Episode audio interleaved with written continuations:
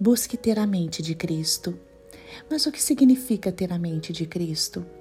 Significa conhecer Jesus. Significa ter intimidade com Ele e conhecer a palavra de Deus mediante a ação do Espírito Santo. Em 1 Coríntios, capítulo 2, versículo 16, o apóstolo Paulo diz: Quem conheceu a mente do Senhor para que possa instruí-lo? Nós, porém, temos a mente de Cristo. Neste versículo, o apóstolo Paulo nos ensina que a mensagem do Evangelho de Deus não descansa na sabedoria do ser humano. Nós não necessitamos de belas palavras para explicar o Evangelho. A mensagem da Bíblia é pura e simples. Nós precisamos lembrar que somente o Espírito Santo convence o ser humano do pecado, da justiça e do juízo. Nós precisamos lembrar que a fé verdadeira não se apoia na sabedoria humana, e sim no poder de Deus. O Evangelho nos mostra a obra redentora de Jesus Cristo. O Evangelho é alimento para nós. O Evangelho é parte do plano do Senhor para os seres humanos. E o Evangelho nos mostra o eterno plano de Deus.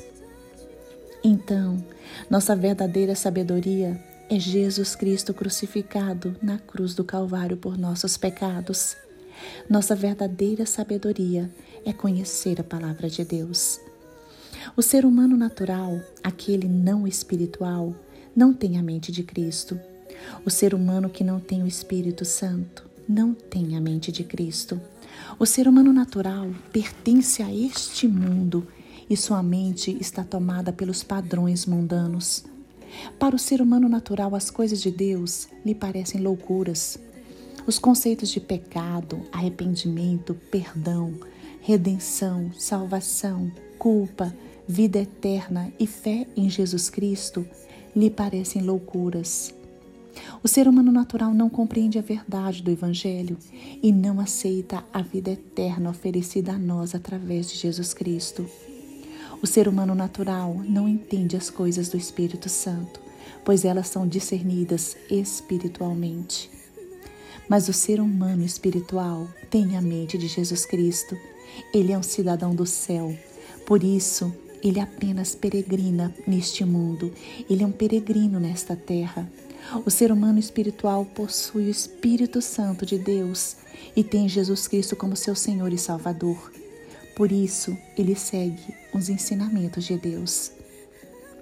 Então, hoje, seja um ser humano espiritual. Receba, deseje, entenda os frutos do Espírito Santo. Seja morador do céu, seja um cidadão do céu, seja o templo do Espírito Santo. Tenha uma mente em harmonia com a mente do Pai. Cumpra os mandamentos de Deus, faça a vontade de Deus. Anuncie as boas obras do Pai e seja um reflexo da glória de Deus.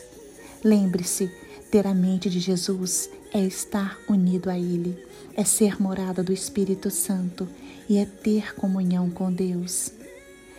Ter a mente de Cristo é servir a Deus com gratidão, com alegria e amor.